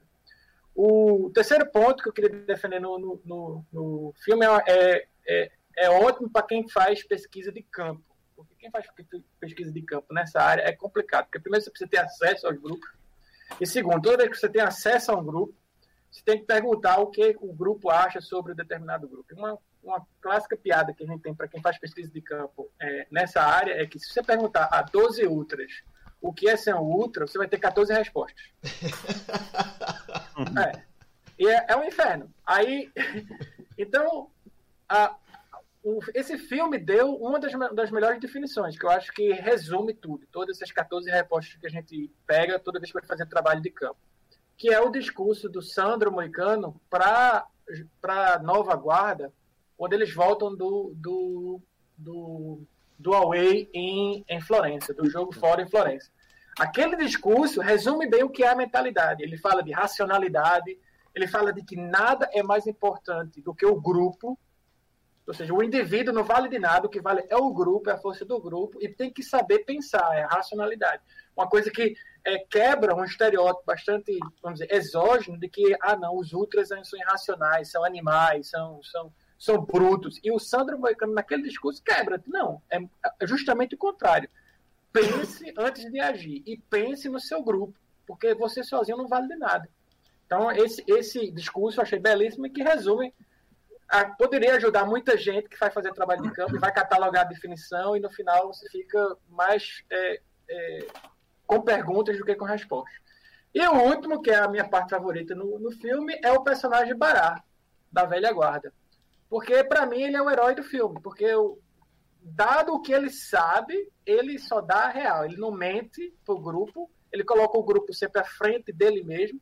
E tem uma cena belíssima que depois ele está todo quebrado, depois daquela briga com a, com a, a, a nova guarda, né, com, com os guris do No Names Nápoles, ele está sendo curado, ele está ele tá com 50 anos, ele acaba de levar uma, uma, uma resposta dura do Sandro Moicano dizendo que ó, você está com 50 anos, sua vida perdida e está aí se metendo em briga com torcida, do que isso vale? Ele defende ainda a, vamos dizer, a honra do grupo tá se, e está sendo curado pela mãe, ou seja, um cara de 50 anos, mas ainda sendo tratado assim de forma quase que é, infantil pela mãe, mas mesmo assim manda o que há, vamos dizer, de real. Então esses quatro pontos eu acho digno. Agora, tem problemas? Tem. Não é um, não é um filme é, perfeito, mas é um filme digno só com esses quatro pilares. Se a gente esquecer todo o resto, eu acho que esses quatro pilares já salva o filme. É, e, um, e, um, aspecto que eu, que eu acho que é, deixa a ambientação é, mais verossímil, né, a, a, aproveitando aí esse termo trazido pelo Barneski, é que a maioria dos atores é, são amadores, né, e são ali da, da região de Nápoles e da Campana, né, inclusive o próprio Sando, o, o moicano, né, o, o ator Anielo Arena, é, ele inclusive já teve até envolvimento com a Camorra, né? É, ele, ele, isso é, faz parte da, da biografia dele, então é um cara que conhece bem também ali o, o submundo napolitano. O dialeto napolitano, inclusive, é usado, entendeu? Então isso é algo que deve ser respeitado. Tem, tem um, um, uns problemas em relação a essa relação da produção do filme com a cena local. Porque não tinha como a cena local saber como é que o filme ia sair antes. Não, ninguém é, tem, tem bola de cristal, é mãe de Ná para saber o que ia ser feito depois. E que o resultado final é digno. Eu acho que ninguém. Vai ser um filme que eu acho que em 10 anos a gente pode tratar como é tratado aqui na Europa o filme que o Rodrigo citou aí, o, o, o Green Street Hooligans. Que inclusive é bastante respeitado na Europa, mas é que é desvalorizado meio que no Brasil. Acho que por questões até homofóbicas, porque é, é, utilizada no Brasil, eu escutava muito que era o filme do Frodo, porque saiu na mesma época do Senhor dos Anéis com Elijah Wood, era o, o protagonista. Mas o Ultras pode ser isso, pode ser um filme digno que daqui a alguns anos vários grupos podem citar, entendeu? Podem ter como sobre, referência. Sobre esse. Dois comentários só. Você falou do, do Bará, que de fato é um personagem bastante digno, mas o, o melhor nome é o do Macintosh, né? Eu queria. É curioso. o Macintosh aparece um daquele grandão e tal. Mas é, todas essa, essas similaridades com o Hooligans, eu gosto bastante do Hooligans, enfim. É, tenho uma, uma relação bem, bem, bem legal com esse filme. É, tem uma, uma, uma, coisa em comum que é o, o personagem do, do Major no, no Hooligans. Ele também se aposentou e volta na última cena do filme só para a briga final, né? Quando ele é chamado ali. É a mesma coisa com o Sandro. O cara tá aposentado praticamente, banido, mas ele já tá claramente de saco cheio daquele, daquela coisa de estádio e volta e volta bem depois. Então, mas, mas é, tem uma diferença, tem uma diferença aí, porque são culturas diferentes. Não tem como a gente comparar a cultura casual inglesa com a cultura ultra é, continental. Não vou nem chamar italiana, que agora virou uma ah. coisa continental, que vai de, de Lisboa a Varsóvia, entendeu? Então não, não tem como comparar, porque não é esperado que um cara como o Sandro simplesmente se aposente. Não, não existe aposentadoria para quem tem naquele discurso sem tentar resumir ou pegar o conteúdo político daquele discurso é da mentalidade, né? Aqueles, não existe aposentadoria para a, o orgulho da sociedade. Você não pode simplesmente jogar e dizer, ah, eu esqueci, minha cidade. Na cultura casual você pode, entendeu? Porque não, há, não, não tem esse campenelismo. Enquanto que na cultura ultra existe. O que eu estou querendo é, é, apenas ressaltar é por que, que não houve um apoio da cena local de Nápoles em relação a esse filme. Por, justamente por isso, porque o, esse, o roteiro e esses personagens não foram tirados do nada, entendeu? Assim como, como o Nico analisou uh, o Porta 7 com pessoas reais, da Barra do Independente, do presidente, a mesma coisa ocorre com esse roteiro de Ultras. O, o Leteri não, não, tirou esse roteiro do nada, ele, ele, tirou de pessoas simples. O Sandro, no final, é uma clara referência, até a forma como ele morre, né, direndo, colocando os spoilers, mas acho que todo mundo tem que ver esses filmes ou essa série antes de é, ver essa, essa live pode, pode dar spoiler porque todos os ouvintes e espectadores foram avisados previamente, né? Então, desculpa. Ótimo. Então, a forma, a forma como o Sandro Moicano morre é a mesma forma que o, o, o, o Gabriel Alessandri morre. Então, se, o, se a Lazio tem o Gabriel Alessandri, nesse universo do, dos Ultras de, que o Letré escreve, é o Sandro Moicano para o Napoli. E a principal bronca da cena local. E que é, é o desfecho do Acabe. Também, é o desfecho né? do Acabe. É, ou seja, não é tirado do nada, não cai do nada, não é no vácuo. Então, o, o Sandro é, é, quase que uma, uma, uma semi-biografia ou uma referência da, da, da, vida do, do Gabriel Sandro. E não é só ele, não. Por exemplo, o, o Ângelo, que é o, o vamos dizer, a pessoa que é protegida pelo Sandro Moicano, ele tem um, um, um irmão chamado Sassá, que é, mostra no começo do filme um mural dele atrás. Esse Sassá é, é um, diretamente inspirado no Ciro Esposito, que foi morto em 2014, também numa final da Copa da Itália, num confronto com os ultras da capital italiana, com a curva sul de Roma. Então ele também é morto. Então, um problema com a, com a cena local é que não se pode colocar ou expor esses mortos. Não se pode. Não se pode simplesmente colocar um mural em cima da pessoa, dar um outro nome para ele, chamar de Sassá, e dizer, não, nós, o nome dele tem nome, é Ciro Exposito. E com mortos a gente não se brinca, a gente não ficciona, entendeu? E essa, a, a principal carta da cena local, criticando o letreiro, é justamente isso. Com os nossos mortos, a gente não brinca, a gente não toca, a gente não ficciona, porque essa é a nossa vida, essa é a nossa mentalidade. Então, não tem como você saber se vai sair uma coisa digna ou outra. A bronca era que com os mortos, com esses tabus, não se toca.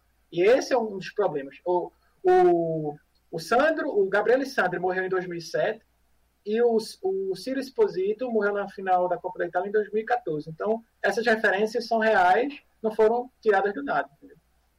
Um, eu quero fazer um comentário, eu concordo com vocês, acho que a definição de, de filme digno é a melhor, né? É, eu senti, eu vi muita coisa naquele filme que me, me lembra a, a, a o trabalho de campo com a Barra Argentina, o que, o que a gente já sabe, sobretudo em, em três pontos. Estou pensando, agora que o Fred falou do, do lugar dos mortos, é, é, uma coisa muito importante, é muito importante. Tipo, as barras, os, os ultras, que tem essa, essa, essa idiosincrasia de um estilo de vida que vai te acompanhar até você, além da morte, é muito forte tipo, a Barra os Ultras como um lugar de lembrança e de, de ritualizar os mortos. Isso eu achei muito interessante. Depois achei muito legal que Ultras mostra que também ser ultra é quase uma profissão full time. E Os é. caras não é apenas o dia do jogo, é na semana fazer músicas, consertar instrumentos, pintar faixas que, e, é, e é desse jeito que você vai ganhando prestígio, reconhecimento, não apenas trocando porrada ou atirando. É um, é um sacrifício, questão... é um sacrifício individual. É um sacrifício. Você, vai sacrificar, você vai sacrificar a sua família, você vai sacrificar a sua vida profissional, você vai sacrificar a sua, as, as suas amizades, a sua, tudo. Então, não pode simplesmente dizer, ah, me aposentei. Não existe essa ideia de se aposentar. Que é o oposto do que acontece com o marido em Porta 7. O que Matias falou, que de um dia para o outro o cara já tem um ascenso meteórico. Aqui te, te mostra outra parada. Você tem uma hierarquia que é geracional, mas também é meritocrática. Tipo, para chegar na cima, você tem que fazer. E não apenas fazer, tem que saber fazer. Porque ser ultra e ser barra é um conhecimento, é uma experiência prática que ninguém vai te ensinar. Você aprende de moleque até coroa. E aí é o último ponto que eu quero falar, que é a questão que é fundamental para pensar tanto as barras quanto os ultras, que é a questão geracional. Tipo, ultras mostra perfeito que, não, que você tem uma hierarquia que é geracional e que muitos dos conflitos internos que acontecem nesses grupos, que muitas vezes a mídia fala que é uma questão de grana, de negócios, são lutas geracionais. Onde os moleques querem sobressair e brigam co contra a velha guarda, e isso acontece sempre. E essa é uma parada muito importante de reconhecer nesses grupos, porque a questão geracional explica muitos conflitos internos, mas também explica a capacidade, a impressionante capacidade desses grupos para sobreviver no tempo. Tipo, se você pega, vou falar do caso argentino, a gente tem barras que tem 60, 70 anos. E isso não é porque tem grana, é porque tem o avô, o filho, o neto, o bisneto, e é uma tradição, é uma herança familiar. Então, acho que o Ultras pega essa parada que nem sempre é, é dita, nem sempre é falada e é fundamental para entender esses tipos de grupos, né? Um, um apontamento só em relação um asterisco ou uma crítica em relação a essa, a essa ponte que a gente faz entre Ultras, Barra Bravos e tal. Eu acho complicado.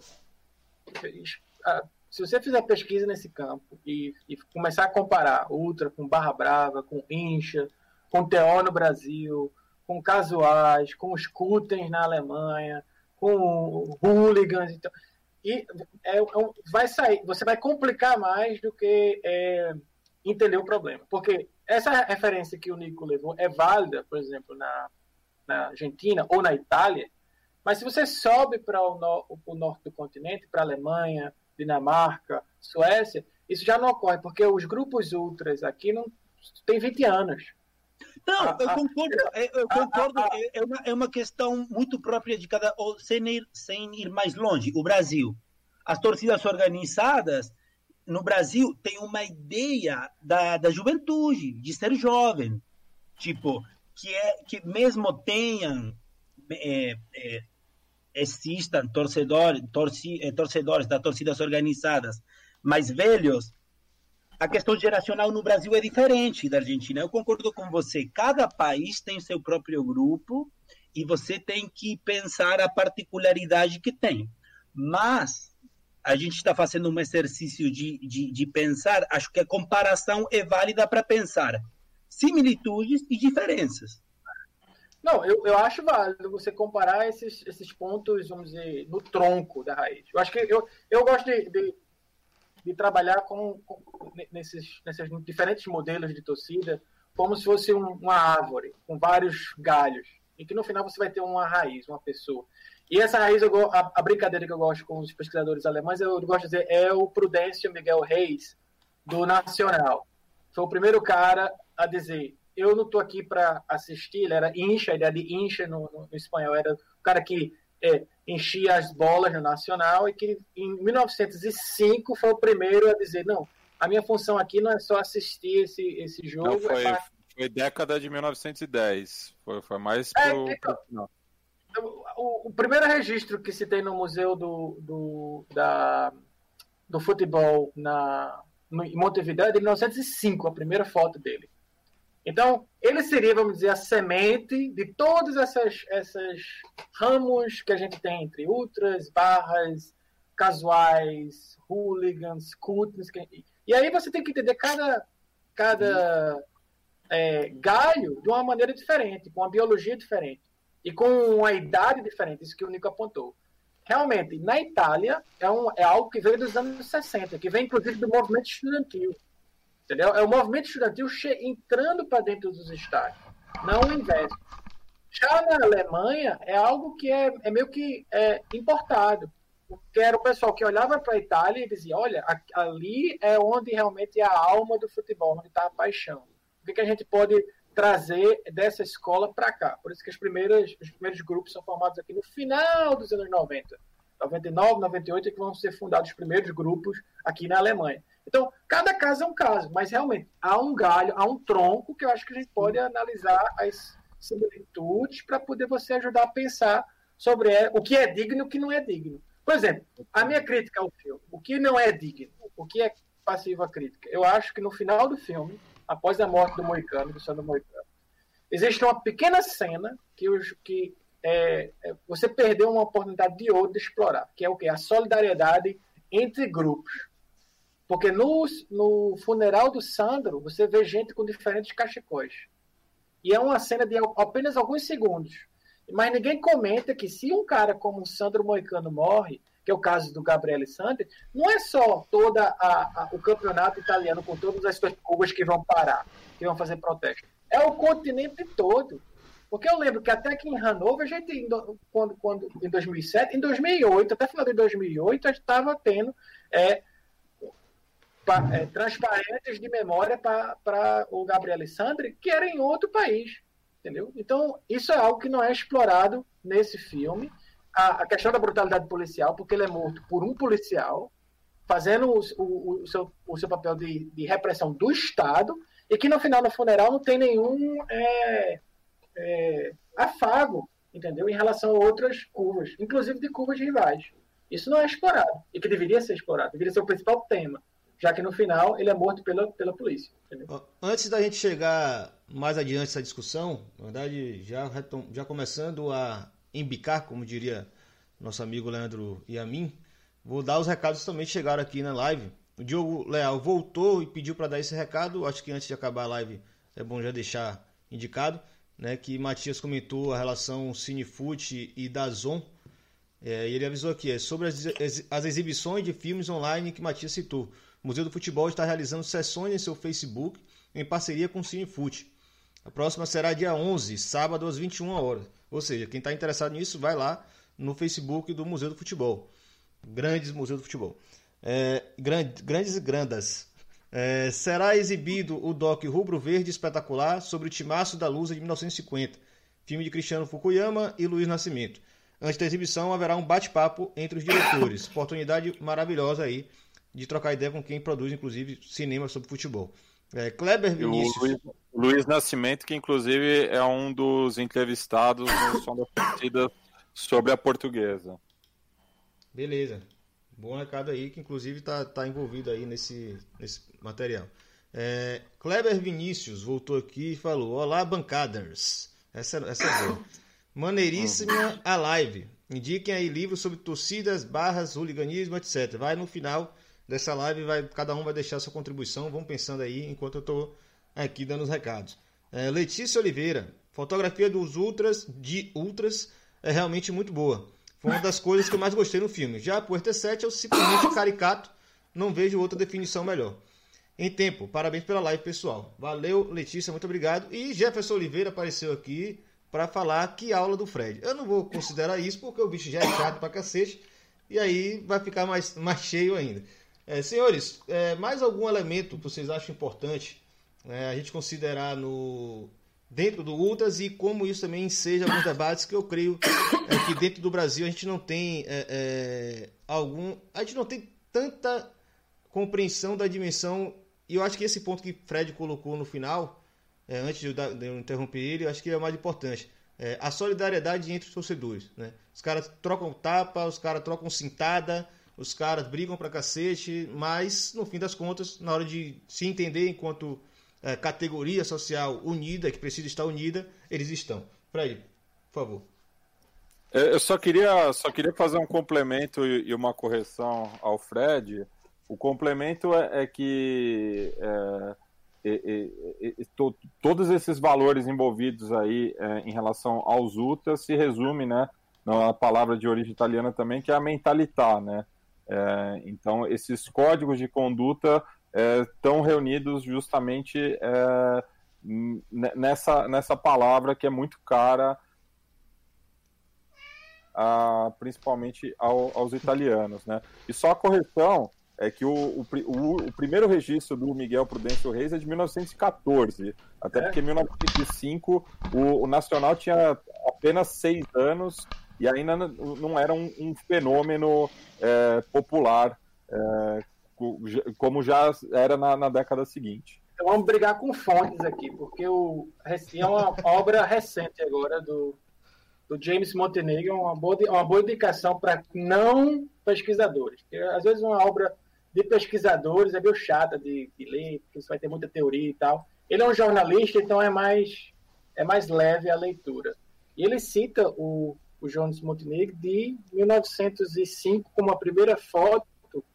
Ele cita a foto do Museu do Futebol em Montevidéu, coisa que eu nunca visitei. Eu acho que, Matheus, você deve ter visitado. É lá no Estado Centenário, inclusive. Exatamente. E tem uma foto já dele de 1905.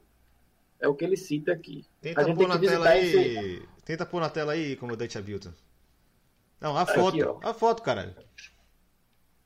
Ah, Procura a foto aí a e joga aqui pra gente. A foto, a foto que ele cita. Parece que eu vou pedir só pra você desligar um pouquinho o seu microfone quando for tossir. Valeu? Pedro. As fotos que ele tira do Museu do Futebol é essa aqui. Eu não sei se Matias já foi. Claro que já foi. Né? Já. Essa aqui, ó. Hum. Não conhecia, não. É um, é, é um museu digno também. Pequeno, acanhado, também, mas é. digno. Eu quero visitar esse museu só por essa foto aqui. Eu achei fantástico a referência dele. Mas bom, é algo antigo. Retomando minha provocação, com relação a essa perspectiva da solidariedade ou minimamente entre um contato, uh, um, entendimento de segmento social que precisa ter suas próprias pautas, seus entendimentos, uh, que a gente vê muito na mentalidade ultra. Né? A gente não, eu praticamente não vejo muito, né? não tenho, nunca vi nada parecido com relação às barras, e aqui no Brasil as torcidas organizadas tentam, mas nunca conseguem avançar muito uh, nesse entendimento de que são um segmento que precisam ter articulação. É, tem, tem duas hipóteses, assim. Tem uma hipótese italiana e uma hipótese uh, uh, alemã, que é, foi inclusive vinda do meu orientador, o é, Dr. Gunther Pilz, aqui da Universidade de Hannover, que são duas hipóteses que no final vai bater no mesmo ponto, que é a ideia de como são dois estados é, recentes, existe o campenelismo na, na Itália existe o patriotismo na Alemanha. O que é o patriotismo? É o orgulho da sua cidade, não é o Estado-nação, a sua cidade. E a hipótese é que ambos, o, tanto o capitalismo italiano quanto o patriotismo alemão, eles são positivos. Por que, que é positivo? Porque se eu odeio é, sei lá, se eu sou de Brecha e odeio alguém de Bergamo, eu não tenho um exército para invadir Bergamo. Então, o máximo que vai ocorrer é eu trocar tapa no final de semana, colocar alguns murais de ódio a Bergamo e vice-versa. Enquanto que, se você tiver um Estado-nação já é, forte, pré-estabelecido, aí você vai ter um, um, um, os, os, instrumentos de Estado para poder é, colocar essa violência em, em, em marcha.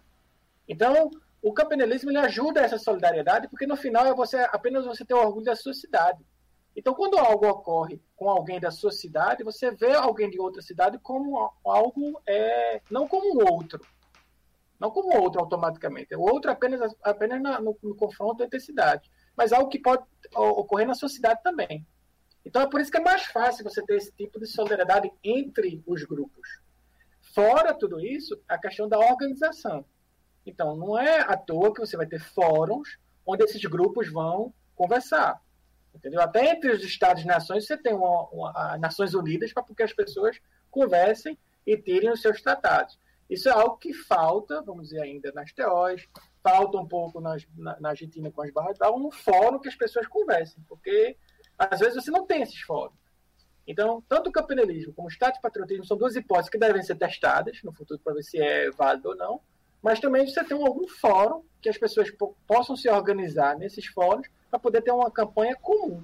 Aqui na Alemanha a gente tem dois fóruns que são bastante importantes. Um é o Pro Fans, que coordena todos os grupos ultras na Alemanha, e o outro é o Unsere Curva, que em alemão significa nossa curva, que coordena todos os fans projects de todo o país, que é basicamente os sindicatos dos torcedores. Então, se algo ocorre com um torcedor em Freiburg, eu aqui em Hannover vou saber e vou poder prestar solidariedade, ajuda e vice-versa. Se algo ocorre aqui em Hannover, todo o resto do país vai querer prestar solidariedade porque a gente vai divulgar, a gente vai conversar, a gente vai saber, e aí, o que é que a gente pode nos ajudar? Porque no final, a gente é tudo torcedor, só muda as cores, entendeu? Mas no final é tudo torcedor.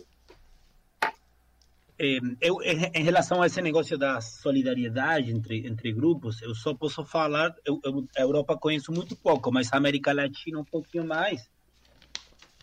E pelo menos acho bem interessante o caso da Argentina e o caso da Colômbia. No caso da Colômbia, a gente já falou, inclusive aqui, lá é política pública estadual a união das barras. Então eles eles eles têm, têm muita força, tem muita força é, uni, como, é, como, organização unida, porque o, o próprio Estado está é, incentivando esse essa união, essa aliança das barras como um, um, uma forma alternativa de, de lutar contra a violência. E tem, tem resultados muito positivos. Na Argentina, o negócio de amizade, enemizade, solidariedade entre barras, até é, começo do século XXI, quando a gente tinha estádios com duas torcidas, funcionava aquilo que o, o e Elias falavam do síndrome do beduíno. Eu não sei se sabem o que, que é. Tipo, que é como, como estava como tava organizado o mapa de amizade e inimizade. O amigo do meu amigo é amigo, o amigo do meu inimigo é inimigo, assim, né? Tipo, então, por exemplo, Belgrano tinha amizade com River Tajeres tinha amizade com Boca, e entre eles, inimigos. E assim. Esse mapa mudou totalmente a partir de 2008, quando começou a proibição da torcida visitante. Por quê? Porque as torcidas, as barras, desculpem, as barras, começaram a se juntar, se unir, para poder viajar e assistir o jogo do seu time, mesmo punidas. Então, por exemplo, a Barra do Belgrano antigamente tinha inimizade com a Barra de Colón. Depois de que a torcida visitante foi punida, a Barra de Belgrano chamava a Barra de Colón e falava: Cara, a gente está querendo ir para o seu estádio, dá para ir? Vocês deixam ir com vocês e depois, quando o Colón joga aqui em Córdoba, vocês vêm. Ah. E aí começou uma troca que eliminou várias enemizades antigas.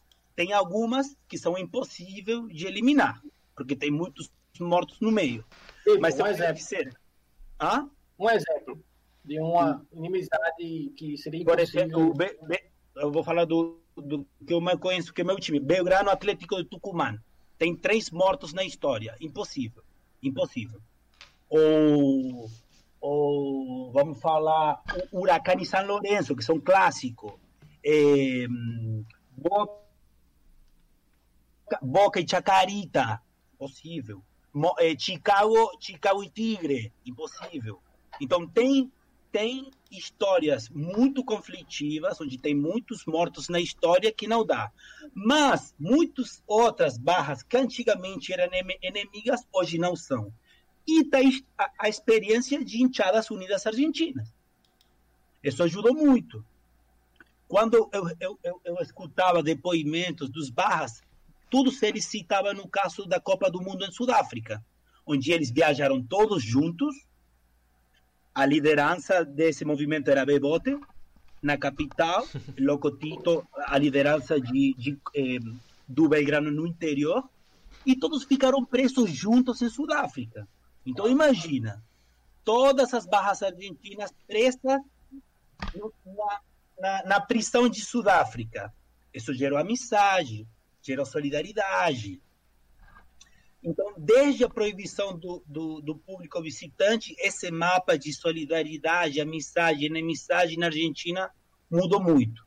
E no Brasil, vocês podem falar melhor do que eu, mas o, o Irlão foi muito crítico da situação das torcidas organizadas, mas para mim, a existência de alguns coletivos que tem muitos erros, mas existem, é interessante. Estou falando do caso da Anatorge, Estou falando do caso da FETORGE.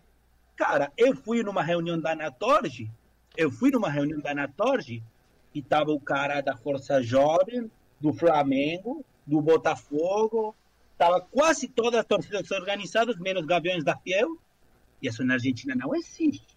É impossível. Eu nunca fui num, num lugar público com a mídia com a liderança do River, Boca, Independente, Huracan, São Lourenço, Belgrano, Tajeres juntos. Então eu não seria tão pessimista na, eh, sobre o Brasil. Vamos lá. É, antes da gente encerrar, eu quero passar a bola para cada um aí dar suas considerações finais. É, eu tenho que dar a última passada aqui na, no chat. Tem alguns comentários do brother Ricardo Porto. É, Diogo Leal também voltou aqui e foi comentar sobre Chico Guanabara sacaneando aqui. É, Diego Lima da Silva, nosso querido Digão. É, mandou aqui. Ele, inclusive, apareceu para me dar uma.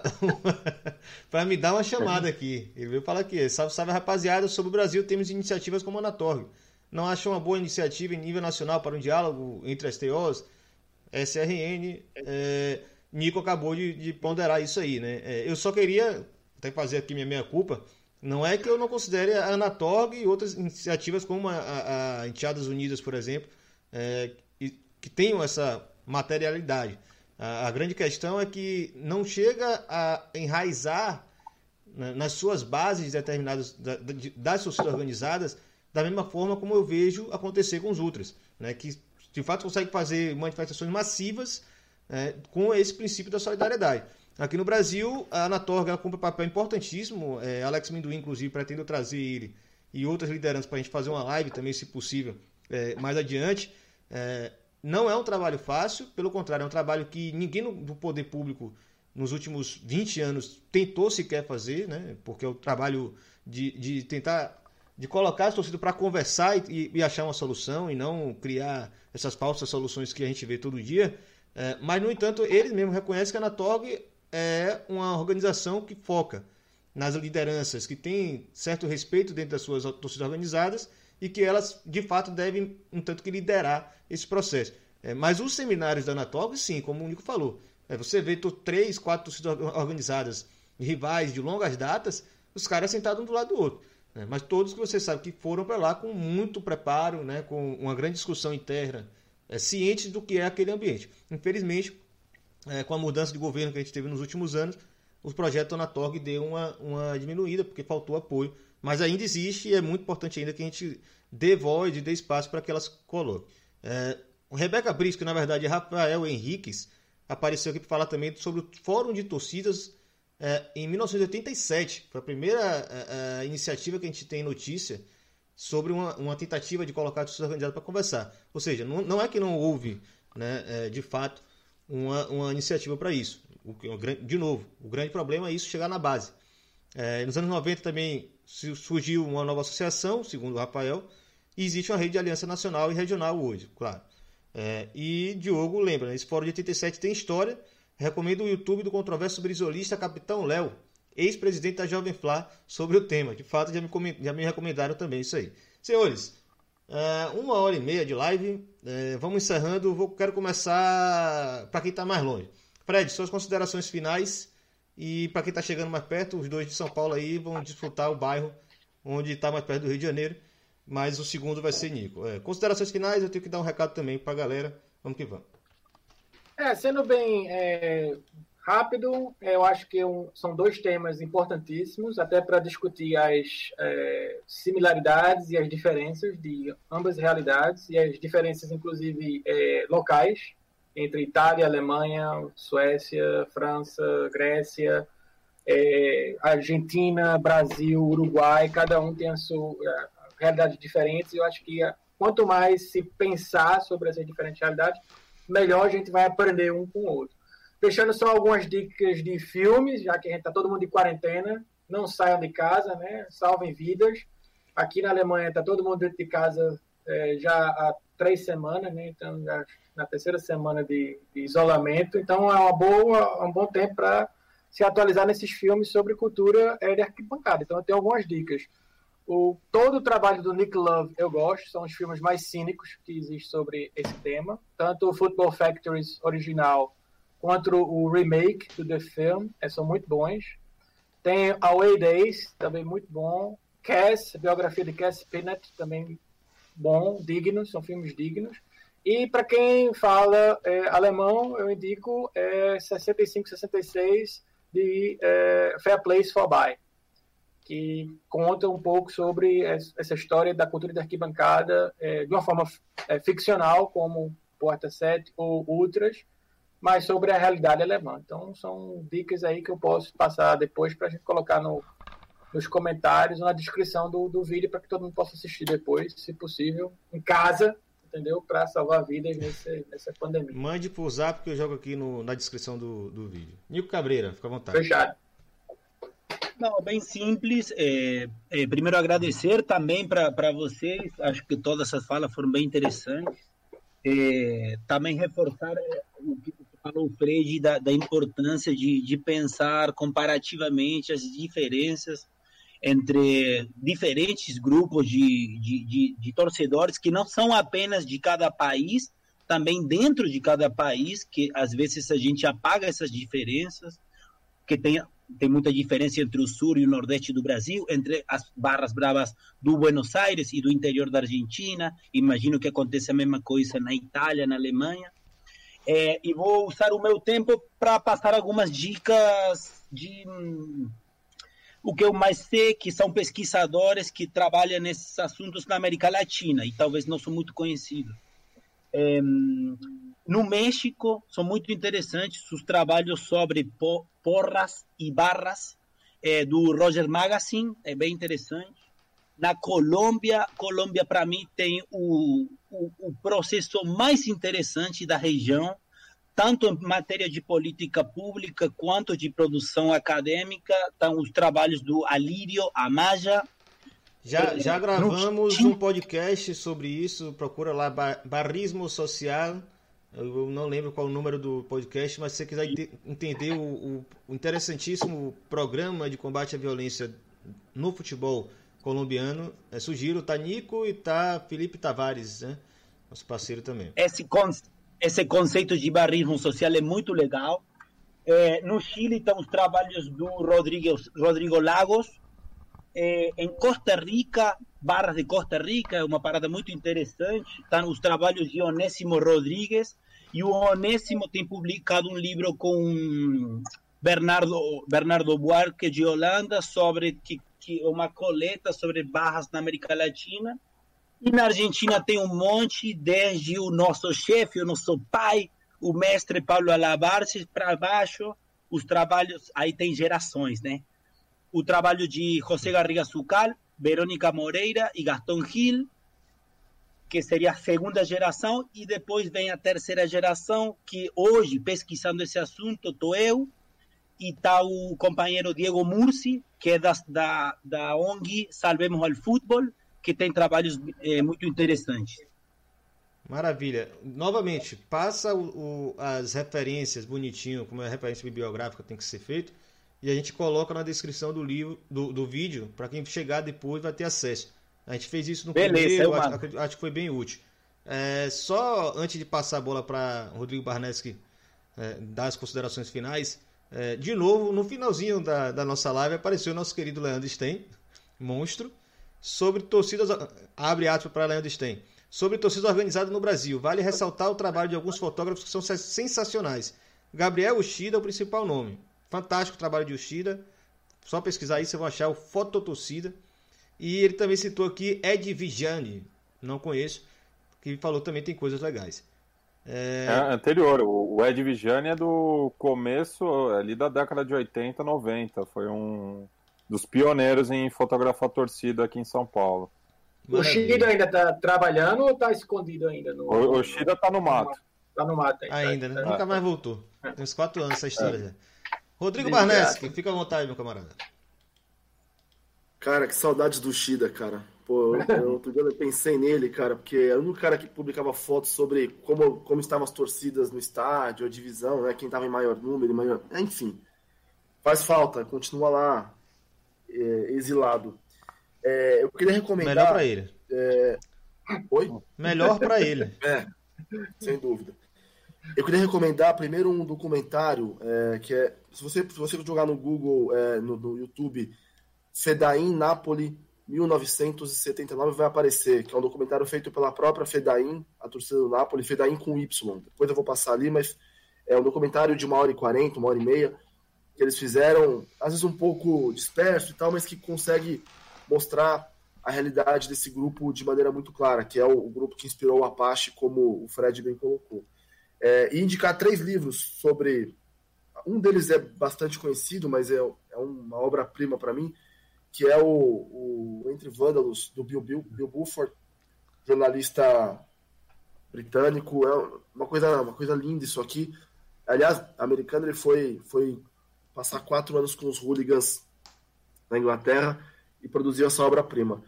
É, o Gustavo Grabia escreveu La Doce, que muita gente conhece, que é uma obra também importantíssima para entender Barra Brava na Argentina. Mais recentemente escreveu esse aqui também, que é o Assalto ao Mundial, que é uma obra que mostra como as barras se relacionam com Copas do Mundo, com a política argentina, etc. E, tal. e por fim, é, do Pablo Carroça, que é um jornalista também, é, ele conduz ali o Código de Barras, que é um podcast barra programa ali sobre Barra Bravas na Argentina, e ele conta a história da Borracha del Tablón, episódio de violência, um, seria um livro irmão do, do La Doce. É isso, obrigado pela oportunidade, foi, foi, foi muito produtivo aí para a gente conhecer um pouco mais sobre a arquibancada, e o Fred deu uma aula ali que, que eu vou, vou guardar ali, e boa noite a todos, obrigado. É, e eu vou terminar com, com duas indicações bibliográficas também, é, que me ajudam bastante no som das torcidas, principalmente relacionado né, ao, aos clubes ingleses, né? Um que é o, o Top Boy, no qual o, o Cass Pennant, que já foi citado, né, que era um, um, um dos, dos linha de frente da ICF, do, do West Ham, é, no qual ele entrevista diversos hooligans famosos, né? Então é um, é um registro é, oral aí de, de, muita gente com, é, que atuou ali na, nos terraces nas décadas 70, 80, 90. Só então... um adendo, só um adendo, Matias. O, o Cass Bennett tem um podcast novo agora chamado A Casual Chat with Cass. para quem fala inglês, e o inglês dele é bem pesado, aquele cockney é, bem pesado. É bem, é. é, bem, é bem complicado, mas ele, basicamente, nesse podcast, ele está ele tá quase que fazendo uma, uma história é, auditiva, vamos dizer assim, oral, de todos esses top boys, toda semana. Toda semana ele entrevista um top boy diferente, faz um ground hopping no, é. no continente inteiro, entrevista as lideranças e publica é, semanalmente. Então, para quem fala a língua e entende, principalmente o dialeto cockney dele, é uma boa dica para complementar essa aí do, do livro dele. É, e, e, complementando, o Top Boys não, não se resume apenas a, ao Reino Unido, né? Ele também entrevista gente da Holanda, da é. Rússia, é, porque realmente ele é, um, ele é uma figura central aí é, nessa, justamente no, no registro aí é, dos torcedores, né?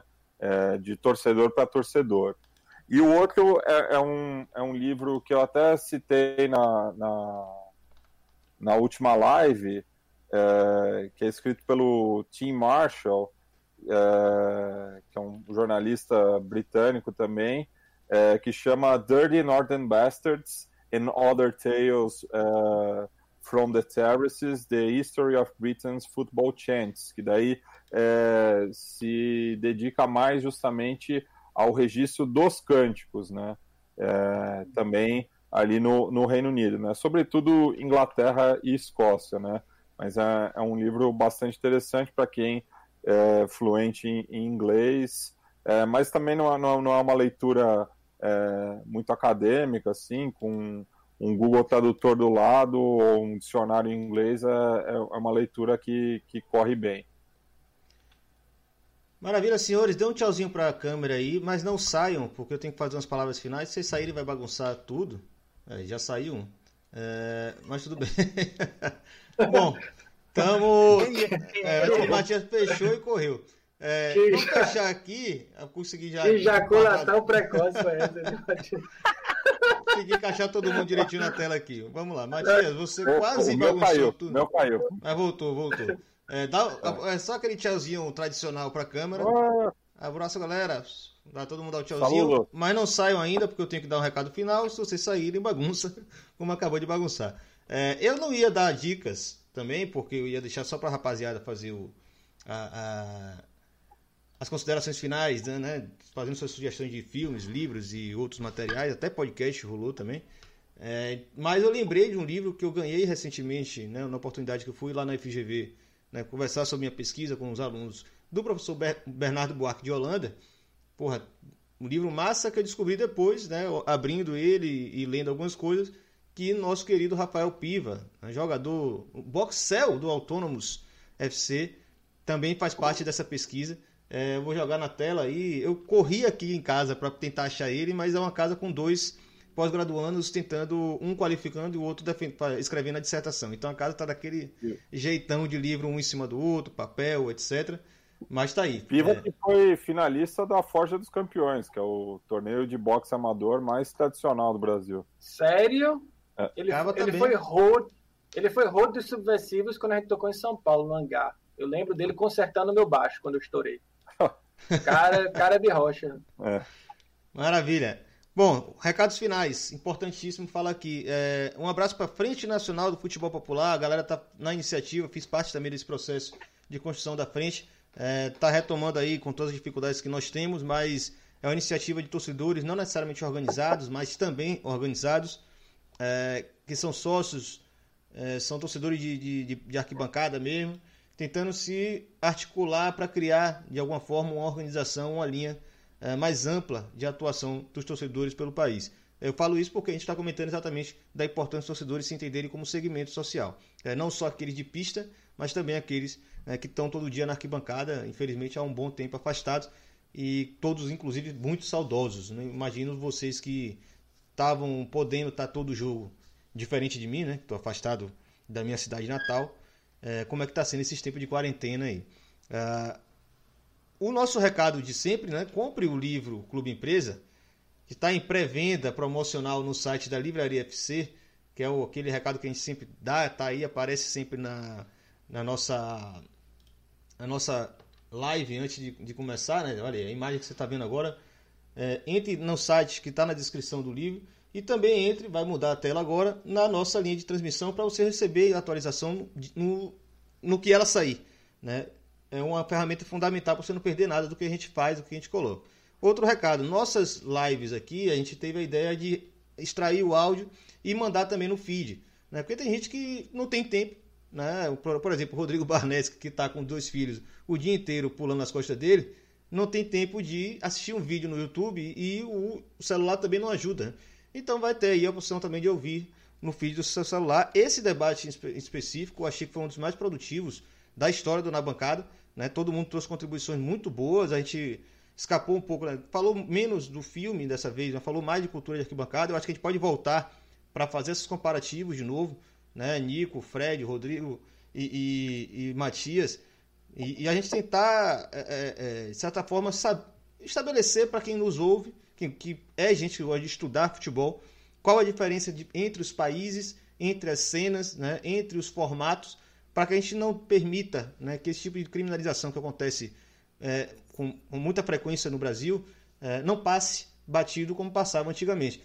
Eu falo isso porque teve um exemplo muito recente, a gente acabou não fazendo nenhum conteúdo sobre isso, senão um texto que eu mandei no Trivela, sobre a revolta dos ultras, na verdade dos torcedores alemães como um todo, mas capitaneados pelos ultras, contra o dono do Hoffenheim, né? contra o Dietmar Hopp.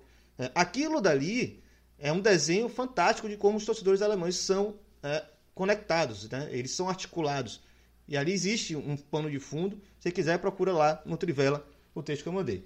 No mais, é isso. Creio que não tem mais recados. A nossa live, a quarta live, fica aí, vai para o feed. E semana que vem, novamente, o mesmo horário é, quarta-feira, 22 horas da noite. Lembre sempre o horário de jogo de futebol. É, o Na Bancada volta com o próximo debate. O próximo é sobre racismo no futebol. Com o Luciano Jorge, professor lá de Belo Horizonte, torcedor do Galo. Com Marcelo Oliveira, é, nosso camarada do Observatório do Racismo no futebol, Observatório da Discriminação Racial no Futebol, e com Elton Serra, jornalista baiano, talvez uma das grandes é, revelações do jornalismo brasileiro nos últimos anos. É isso, grande abraço, pessoal. Valeu!